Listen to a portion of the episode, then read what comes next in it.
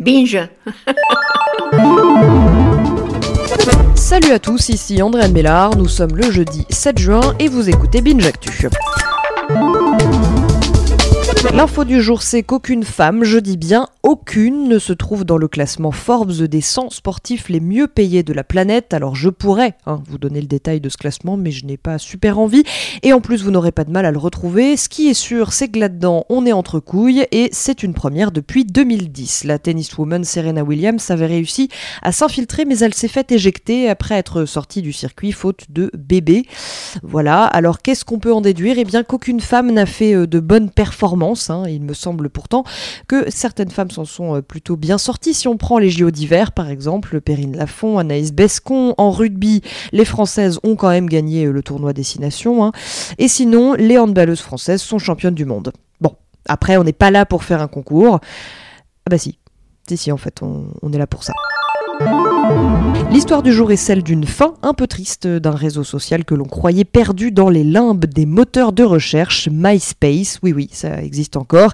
Et oui, des gens y vont encore. Hein, et ces gens se font tirer le portrait dans le Guardian. Il y a Kenneth, par exemple, qui raconte qu'il va euh, tous les jours sur le réseau social. Euh, le réseau social qui a tout euh, d'un fantôme. Aujourd'hui, d'après les survivants, il ne reste plus grand-chose des 100 millions d'utilisateurs qu'il y avait à l'apogée de MySpace. L'un des témoins, Scalir, dit que MySpace lui a fait rencontrer tant de gens et vivre tant de choses qu'il ne peut plus s'en passer. Bon, apparemment, les interactions sont plus rares maintenant, surtout euh, quand le site lui demande s'il veut se connecter avec Avicii, DJ euh, mort il y a plus d'un mois. Voilà, ça donne une bonne idée de l'ambiance sur MySpace. La non-info du jour, c'est Patrick Sébastien qui donne une énième interview aux Parisiens où il se plaint beaucoup, nous parle de ses émissions, de son amour de la télé, il se compare à Nagui, demande plus de reconnaissance, explique en gros qu'on ne veut plus de lui sur le petit écran et qu'il ne comprend pas pourquoi, et à la fin, il nous dit « Je me retiens de tout balancer ». S'il te plaît, fais pas ça Patrick, on a des gosses. Le chiffre du jour, c'est 24. 24% des Français sont réfractaires à l'intelligence artificielle. C'est l'Observatoire Société et Consommation qui nous le dit. Et ce qui réside dans la tête de ces réfractaires, c'est surtout une peur, avec en haut de la pile la peur de se faire surpasser.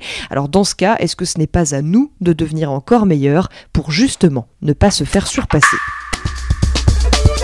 Le son du jour, c'est l'application Calm, C-A-L-M, qui vous propose de vous lire le RGPD à voix haute pour être sûr et certain que vous dormiez bien. While we don't have time to read the entire GDPR regulation, I hope to still give you a taste of it. Allez, bonne nuit et merci d'écouter Binge Actu. Binge